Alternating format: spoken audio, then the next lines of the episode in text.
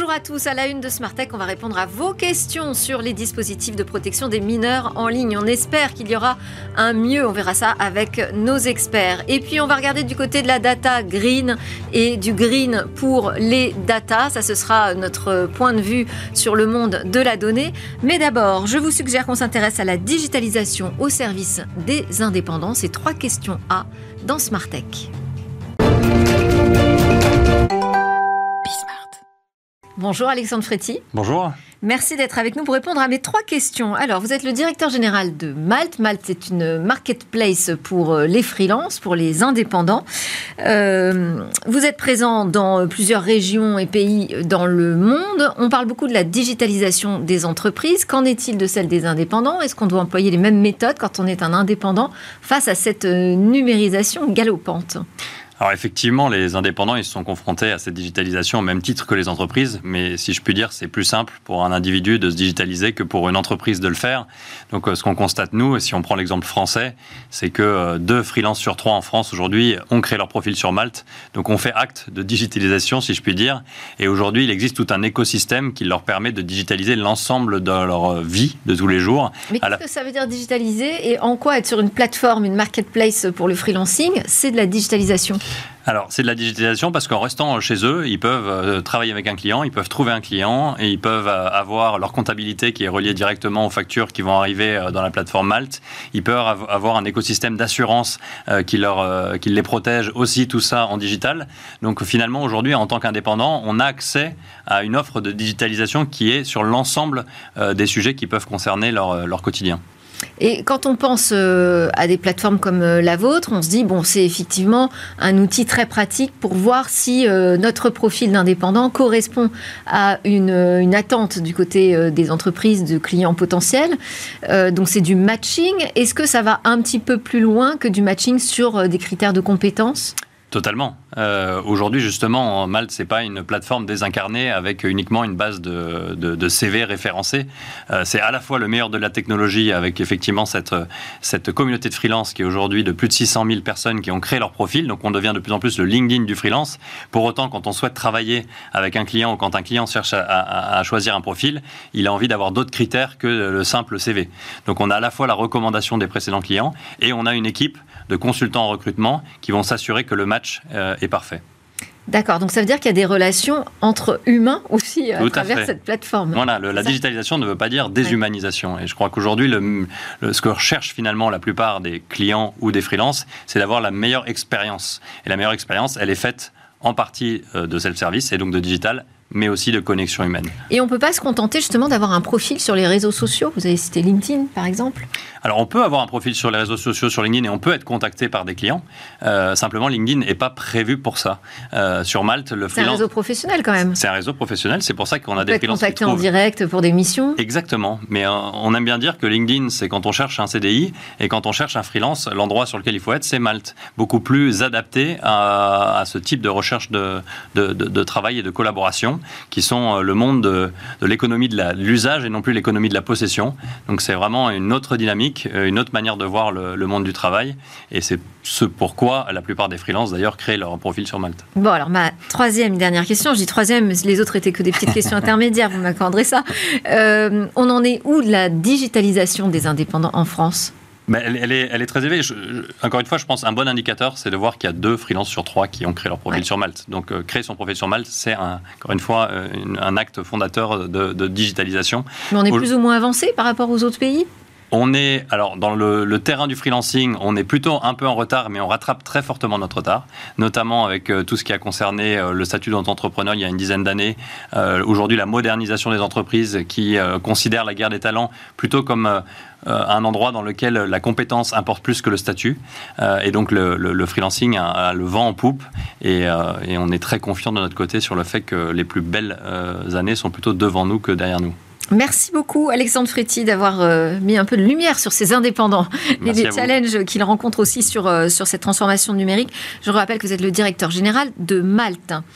Et eh c'est le moment dans Smart Tech de répondre à vos questions sur un tout autre sujet, celui de la protection des mineurs en ligne.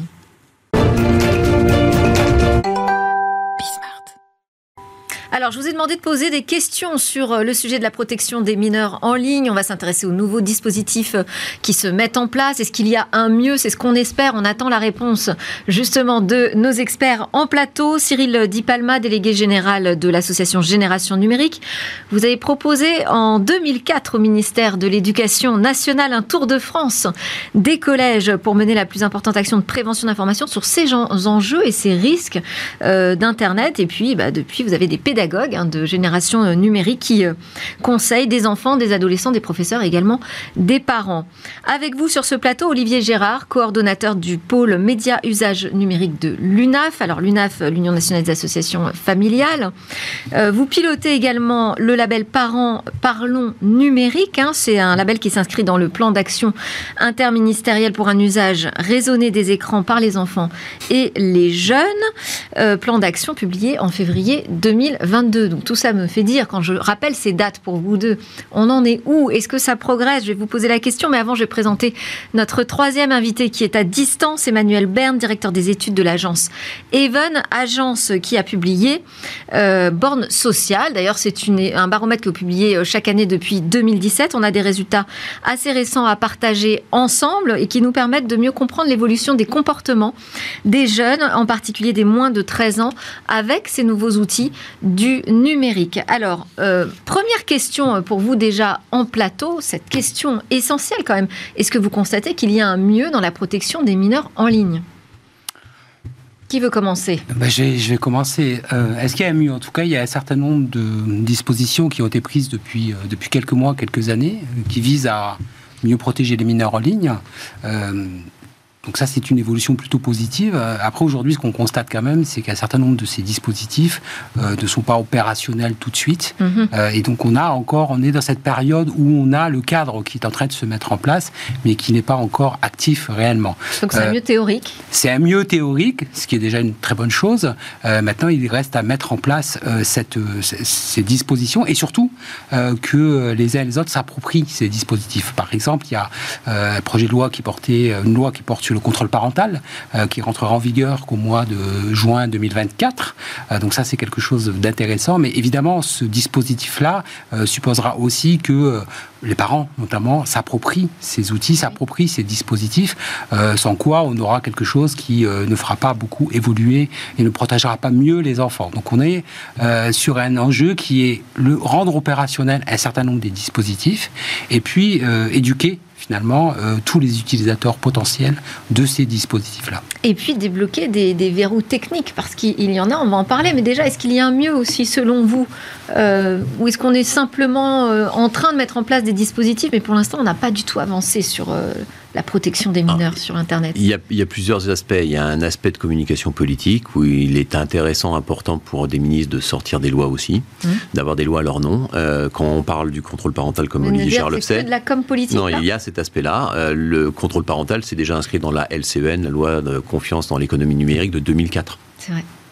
Et qui euh, oblige les fournisseurs d'accès Internet à donner gratuitement euh, aux abonnés euh, la possibilité d'avoir de mettre en place un contrôle parental. Là, la ça existe déjà. Quand même qu'on va passer à euh, tous les appareils mis en service, enfin en commercialisation, qui seront non, mais qui activeront par défaut ce contrôle. Tout à fait. Mais le, point d'Olivier, il est, il, est, il est, pertinent et il est le plus important. C'est bien de faire une loi, mais encore faut-il la faire appliquer. La loi de 2004, c'était l'instauration d'un contrôle parental large et gratuit. On avait 3 à 5 des parents qui l'ont mis en place. Mm.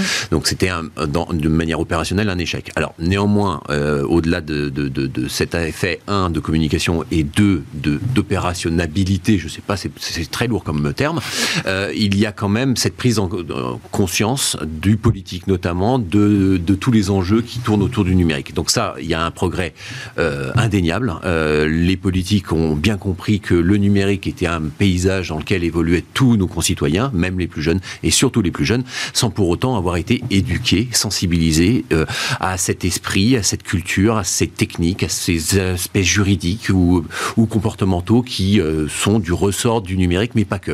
Et je, je, rajouterais, il y a une prise de conscience aussi au sein des familles, par les, par les parents, les adultes. Nous, on a mené pas mal d'enquêtes et toutes montrent que bah, les parents sont aujourd'hui préoccupés par ces questions. Ce qui était moins le cas il y a quelques années. Donc là, on a un terreau qui, qui est fertile, à nous de faire, de faire pousser des belles fleurs sur ce terreau fertile. Alors on a une, une loi pour sécuriser, euh, réguler Internet euh, qui a été adoptée à l'Assemblée nationale très récemment. Euh, à l'intérieur, on y trouve un dispositif de lutte contre l'exposition des enfants au contenu pédopornographique. Pardon. Pornographique. Pornographique. Pardon, pornographique. Ah, alors pornographie, c'est un autre sujet qu'on Mhm. abordera. Euh, et j'ai cette question euh, de, de Johan, qui est en lien donc avec euh, ce texte, qui nous demande mais quel dispositif existe déjà pour contrôler l'âge de ceux qui consultent ces sites? Alors il y en a un qui est très euh, efficace, c'est le contrôle de la pièce d'identité. Et en fait, c'est obligatoire pour les jeux, euh, les plateformes de jeux en ligne depuis 2010, la loi de 2010. Euh, mais c'est une atteinte, dans une certaine mesure, à des données personnelles. C'est on, diffuse ces informations très euh, personnelles à un- une plateforme. C'est rendu obligatoire pour les, plateformes de jeux vidéo. On les citera pas pour euh, combattre euh, les éventuelles mafias qui installent des sites de jeux dans des paradis de jeux d'argent de jeux d'argent pour éviter euh, d'arnaquer les consommateurs et les utilisateurs. Donc ça existe. C'est très puissant comme contrôle, mais c'est très inquisiteur. Euh, là, on essaye de trouver une solution technique. Ça fait à peu près 10, 15 ans, à peu près. à peu près 15 ans, que euh, on cherche des solutions techniques qui permettent de ménager la chèvre et le chou, la liber- les libertés individuelles avec cette euh, volonté de sécurité. Parce qu'il faut quand C'est même l'ARCOM qui travaille en ce moment avec la CNIL La- euh, sur ce référentiel. hein. Oui. Alors au-delà du référentiel, il y a un certain nombre effectivement euh, euh, de, de recherches qui sont menées. Vous avez aussi des initiatives privées, de- des entreprises privées qui proposent, euh, je pense à Green Badge par exemple, qui est un dispositif développé par une start-up marseillaise euh, qui vise à respecter les, règles de la CNIL, notamment du double anonymat, et de permettre une identification euh, de, de l'âge. En tout cas, de, ça peut être pour euh, vérifier que le- l'enfant est, est- est est- n'est pas un enfant mineur ou qu'il a moins de 15 ans ou moins de 13 ans. Il y a, il y a énormément de possibilités. Aujourd'hui, on est dans une phase, on va dire, de, de, tester en fait en grandeur nature parce qu'il y y a effectivement le, la mise en place de dispositifs de développement technologique. Ensuite, on peut faire des, expérimentations à petite échelle et puis à un moment aussi passer, euh, passer à l'échelle. Euh, nous, on pense que euh, au regard de, l'enjeu qu'il y a aujourd'hui, notamment d'empêcher l'accès des mineurs sur les, sites pornographiques, mais, mais pas que, aussi éviter que les mineurs n'aillent sur les, réseaux sociaux très tôt. Aujourd'hui, on, accède aux réseaux sociaux à 7-8 ans. Donc il y a quand même un enjeu hyper important. Euh, il est temps maintenant de, bah, d'expérimenter, de, de, de, de- lancer ces dispositifs. Ils, existent, euh, ils ont fait leur preuve à, à, à petite échelle. On doit pouvoir passer, euh, pa- passer à l'échelle parce qu'on ne peut pas attendre indéfiniment la solution miracle. Elle n'existe pas. Quel que soit le système, on, a parlé aussi de la carte bancaire, par exemple, qui est quand même un dispositif qui, qui permet de, vérifier, en tout cas de s'assurer que les plus jeunes ne, ne- puissent accéder à ces contenus, même si c'est pas parfait, ça n'empêchera pas euh, euh, des, des- des- des- contournements de ces dispositifs. Euh, si, si on attend d'avoir la solution euh, technologiquement fiable qui réponde à tous les enjeux de protection de l'enfance, qui est le premier enjeu, mais aussi de, de, de- de- liberté, on, on- on- on sera là dans 20 ans, on fera le même débat avec Cyril et vous. Pour la- Donc là, vous craignez Voilà. que les réflexions, enfin les travaux même, actuellement, entre l'ARCOM et la CNIL, n'aboutissent pas à une solution Ben, on- on- opérationnelle rapidement. c'est difficile à... On a des délais qui sont annoncés 2, 4 mois, 6 mois. Euh, il faut, il faut, alors j'entends bien qu'il faut sécuriser un certain nombre de choses, mais ça fait quand même plusieurs euh, années qu'on alerte sur le fait qu'il est aujourd'hui important euh, de- de- d'avancer. Il y a des solutions qui, euh, qui existent, qu'on peut mobiliser, encore une fois, sans attendre le 100%. Aujourd'hui, on est à 0%. Aujourd'hui, un adolescent, un enfant peut aller sur un site pornographique en cliquant, par Parce exemple, j'ai plus de parce 18 que ans. ces sites pour adultes ne jouent pas le jeu. Parce que c'est et ne, on va pas, enfin, on ne va pas attendre que des acteurs, euh, notamment les sites pornographiques, qui sont des, éditeurs au niveau mondial, qui, avec des enjeux économiques euh, extrêmement importants, on, ne va pas attendre que ce soit eux quelque part qui mmh. jouent le jeu. À un moment, il faut les pousser, il faut les mettre en place des, des, des, dispositifs, les sanctionner, y compris en bloquant les sites si c'est nécessaire. c'est un enjeu, c'est un enjeu de santé publique. Il y a des actions, pour l'instant on n'arrive pas à les faire aboutir, c'est un vrai choix politique. Je voulais qu'on avance un petit peu parce que le temps file très très vite. sur d'autres sujets, par exemple, vous avez évoqué la problématique des réseaux sociaux. Est-ce qu'il vous semble que les big tech, elles, jouent le jeu? Je pense à Google, je pense à Meta qui communique beaucoup sur des nouveaux dispositifs pour euh, protéger les mineurs. Alors là, c'est la même question qu'on peut leur poser. C'est vous mettez en place des outils, des dispositifs, mais quel est le pourcentage de vos clients mmh. qui les utilisent? Je l'ai posé, j'ai pas la réponse encore. D'accord. oui, c'est bien gentil. c'est très bien de, créer des, outils. Il faut que ce soit plus coercitif? Ah, euh, pas, forcément, mais euh, au-delà de l'aspect technique et technologique, il y a quand même quelque chose qu'il faut rappeler, c'est que vous êtes un parent, vous mettez en place ce contrôle parental, les outils, etc. Mais ça n'empêche que votre enfant va pouvoir peut-être aller chez son copain ou chez sa copine le mercredi après-midi, naviguer sur la tablette qui n'est pas sécurisée et être confronté à des contenus qui sont inappropriés. Vous le protégez, mais il n'est pas forcément protégé partout. Donc ça ne peut pas aller sans aussi passer par une éducation des mineurs à ce qu'il y a dans la rue. Donc vous ne laissez pas votre enfant sortir à 22 heures euh, à 8 ans euh, dans n'importe quel euh, environnement. Et ben pourquoi le laissez-vous sur un outil numérique qui lui permette d'aller accéder où il veut, quand il veut, à ce qu'il veut? donc il y a aussi une prise de conscience des parents de se rendre compte que le monde numérique c'est le monde hors ligne aussi, dans la vie de la vie de tous les jours, avec ses dangers, ses opportunités, ses risques, ses, et, ses, belles histoires. Donc il faut. vous applaudissez pour la création du passeport Internet euh, donc qui va permettre justement euh, d'éduquer, d'éveiller les, jeunes dès la classe de 6e euh, au risque. Alors il y a déjà des dispositifs qui existent avant parce que ça se joue pas en sixième, malheureusement ou heureusement, je ne sais pas. Euh, les enfants ont accès à ces outils et à ces plateformes bien avant l'entrée en sixième. Donc évidemment, ça concourt à leur augmentation de leurs compétences et de leur connaissance du monde numérique. Tant mieux tant mieux. Bon. Ah, mais il y a encore du. Oui, non, mais sur, sur, ces, sur ces, je rejoins sur ces aspects, euh, sur ces aspects éducatifs. Euh, il y a toujours juste une, une vigilance, c'est que euh, on a tendance parfois à traiter cette question auprès, auprès des jeunes, uniquement sous, paradoxalement, sous l'angle des risques. Mhm. et c'est sans doute souvent une approche qui est qui est pas suffisamment satisfaisante parce que en fait les jeunes vont risquent de se sentir un peu euh, menacés dans leur pratique numérique. Mm. euh, et, donc il y a sans doute une réflexion à avoir sur comment être dans une approche beaucoup plus finalement bienveillante éducative euh, qui permette de traiter ces questions sans être sur une approche où on va aborder la question de ce qu'il faut pas faire les nœuds les nœuds les nœuds les interdits etc effectivement l'approche c'est important. On va passer la parole à Emmanuel Bern parce que justement Evan a monté une étude pour comprendre ces nouveaux comportements auprès des moins de 13 ans. Alors qu'est-ce qu'ils font les moins de 13 ans sur les réseaux sociaux, Manuel? Bah, Déjà, la première constatation qu'on fait, c'est qu'ils y sont sur les réseaux sociaux. Et ça, c'est euh, ce qui a été, euh, on va dire, à l'origine de notre étude, euh, s'intéresser aux moins de 13 ans, donc ces enfants qui n'ont pas le droit officiellement d'être sur les réseaux sociaux selon la loi, selon les conditions générales d'utilisation des plateformes. Eh bien, on a observé au fil de ces huit années d'études une augmentation constante du nombre des enfants qui utilisaient régulièrement ces réseaux sociaux, sauf cette année où là, on peut dire qu'il y a eu un, mieux, ou en tout cas, on a observé pour la première fois une diminution de ce taux. toute la question, c'est la, la, grosse surprise.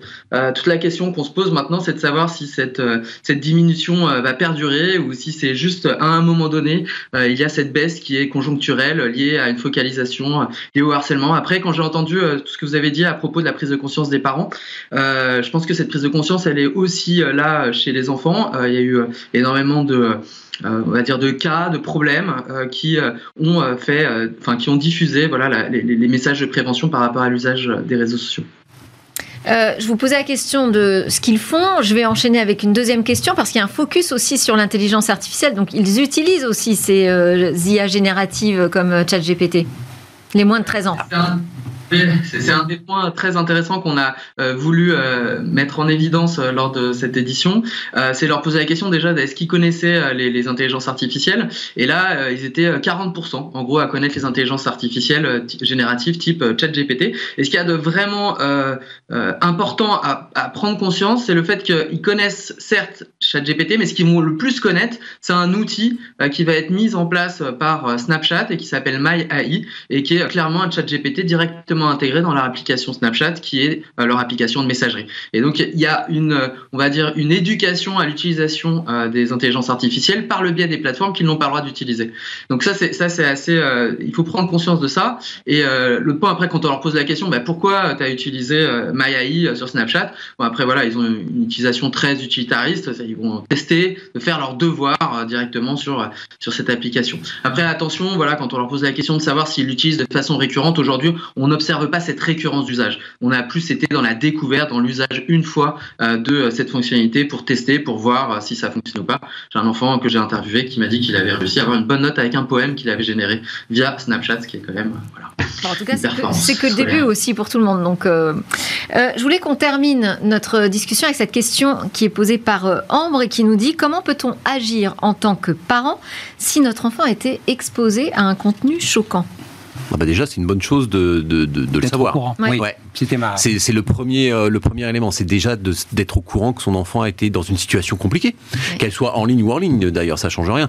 Euh, donc ça veut dire que dans, dans l'ambiance, la confiance qui existe au sein de la famille, de pouvoir libérer cette parole et de s'intéresser à ce que ses enfants font en ligne notamment, en posant les mêmes questions que quand ils sont hors ligne. Avec qui tu vas, qu'est-ce que tu vas faire, sans être intrusif, mais être au courant. Et ça permet de libérer euh, en effet la parole des enfants qui vont pouvoir se confier aux parents et de dérouler la bobine et d'arriver au, moment du conseil et, de, qu'est-ce qu'on fait alors ensuite on, déclare, on signale, on porte plainte Il y a plein de choses. Alors, ça, ça, dépend. effectivement, ça dépend du contenu. Euh, il y a des contenus qui sont euh, qui sont choquants parce qu'ils sont pas adaptés à l'âge. Il y a des contenus qui sont choquants qui peuvent être des contenus illicites voire illégaux. Euh, nous, on conseille évidemment si on est face à des contenus auxquels l'enfant est tombé alors qu'il n'aurait pas dû ou des contenus qui ont été envoyés, bah, de signaler. Ça, c'est important. C'est c'est un rôle des parents. On a cette responsabilité collective. Donc sur la plateforme ça, ça, peut être sur, alors ça peut être directement sur, une plateforme, ça peut être Point de Contact, ça peut être, euh, ça peut être Pharos. Il y a aujourd'hui, euh, il y a aujourd'hui pas mal de canaux. Alors d'ailleurs, c'est l'une des réflexions que nous on porte sur la question peut-être euh, d'abord d'une meilleure visibilité, parce que parfois c'est pas suffisamment visible. Et lorsque l'enfant et les parents sont prêts à le faire, il faudrait pas que cette cette envie-là soit bloquée par le fait de se perdre un peu dans les méandres de, des, sites où on ne sait pas trop comment y aller, où c'est pas très clair. Donc il faut, il y a sans doute un travail de, de visibilité un travail peut-être de guichet unique aussi. Euh, c'est pas aux parents de dire est-ce que je dois aller sur Pharos, sur Point de Contact, sur un autre. Ils ont vu quelque chose, il y a quelque chose qui s'est passé, il faut signaler, il faut une seule entrée. Après, gérer la cuisine derrière, ça ne doit pas les concerner. Et bien là aussi, on est sur la question de l'opérationnel finalement. Merci beaucoup. J'espère vous réinviter la prochaine fois quand tout ça sera opérationnel. Merci ah bah, Cyril. Avec plaisir. Bah, si c'est rapide, je vous recevrai bientôt. Cyril Di Palma, délégué général de Génération Numérique. Olivier Gérard, coordonnateur du pôle Média Usage Numérique de l'UNAF. Et merci aussi à Emmanuel Berne, euh, qui était avec nous à distance, directeur des études d'Even. on enchaîne et on termine cette émission avec le monde de la donnée.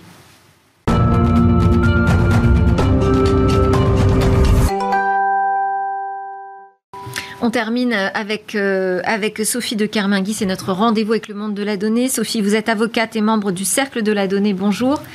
Alors aujourd'hui, euh, vous allez nous parler euh, d'une amorce de changement avec ce Data for Green et Green for Data. Qu'est-ce qu'on entend? Qu'est-ce que vous entendez par Data for Green? Alors tout d'abord, euh, comme on aime le rappeler au sein du cercle de la donnée, la donnée numérique n'est pas virtuelle. De ce fait, sa production et sa consommation ont un impact bien réel sur, et voire négatif sur l'environnement, depuis euh, l'extraction du minerai qui sert à créer votre téléphone jusqu'à sa conservation dans les data centers. Mais la donnée numérique peut aussi être au service de la protection de cet environnement. Alors justement, ce que nous on appelle dans l'étude le data for green, ce sont toutes les solutions qui sont basées sur l'IA ou plus largement sur le traitement de données qui ont pour finalité justement euh, une visée environnementale. Alors deux exemples concrets pour euh, illustrer mon propos. Par exemple, dans le milieu urbain, il existe aujourd'hui des solutions qui permettent euh, d'optimiser et de fluidifier, les flux de transport. Et dans le milieu rural, on a aujourd'hui aussi des outils qui permettent de réduire drastiquement l'utilisation des pesticides. Alors en fait, ces solutions, c'est très bien qu'elles existent, mais parfois elles peuvent présenter quand même des écueils. Alors justement, quels sont ces écueils alors qu'on voit qu'il y a beaucoup de technologies qui fleurissent hein, au service justement euh, des objectifs environnementaux Quels sont ces écueils? Alors, euh, dans l'étude du cercle de la donnée, on a identifié trois écueils euh, principaux. Le premier est euh, le technosolutionnisme. C'est un terme qu'on entend souvent maintenant. C'est le fait que le data for green, en fait, ne doit pas être présenté comme la solution magique pour réduire l'empreinte environnementale des êtres humains. Alors, pourquoi? Parce qu'en fait, avec une telle approche, en fait, on évite de traiter réellement les causes des problèmes écologiques, on traite plutôt les conséquences. Dans le milieu de l'agriculture, le fait de réduire l'utilisation des, des pesticides, c'est très vertueux. Donc, on c'est basé sur l'IA et donc c'est très bien en soi. Mais il ne faut pas oublier que, euh, en réalité, c'est le principe même du recours aux pesticides qui devrait être réinterrogé. En fait, voilà. Le deuxièmement, euh, on a identifié aussi qu'il y a une certaine absence de mutualisation de la collecte des données brutes qui sont utilisées par les, ces données, euh, enfin ces, entreprises de la green tech et parfois qui sont similaires. Alors ça peut être problématique quand on sait qu'aujourd'hui le taux de croissance annuel euh, du stockage de données est de l'ordre de 36%. Et c'est qu'on pourrait s'inspirer, euh, c'est ce qu'on se dit, du modèle hein, des coopératives dans le monde agricole afin de créer en fait un, effet de levier par la mutualisation et de renforcer la compétitivité de ces entreprises. Et donc le, le troisième écueil qu'on identifié c'est l'effet rebond. Alors, qu'est-ce que c'est l'effet rebond appliqué aux nouvelles technologies? C'est en fait lorsque les gains énergétiques apportés par une innovation euh, vont être fortement réduits, voire annulés par l'utilisation croissante de cette innovation. Alors, pour prendre un exemple concret, c'est par exemple si vous remplacez euh, votre déplacement en voiture par une conférence, euh, une, votre réunion, une réunion en visioconférence, mais que tout le reste de la journée, vous appelez vos collègues en visio plutôt que juste de leur téléphoner ou de passer les voir dans leur bureau. Mhm. ok. Et alors, qu'est-ce que vous entendez par euh, Green for Data? Alors, le Green for Data, c'est une approche plus large. En, définitive, en fait, c'est le fait de changer de paradigme, donc de passer en fait euh, d'un soutien sans faille à une innovation effrénée à une innovation en fait plus responsable et raisonnée. Donc, plus précisément, ce qu'on en fait, ce qu'on entend nous dans l'étude par Green Data, c'est le fait de concilier l'innovation avec tous les avantages indéniables qu'elle présente, euh, que ce soit pour les particuliers ou les entreprises, donc euh, l'efficacité, le confort, la rentabilité, avec son impact environnemental et sociétal, c'est-à-dire sa sobriété.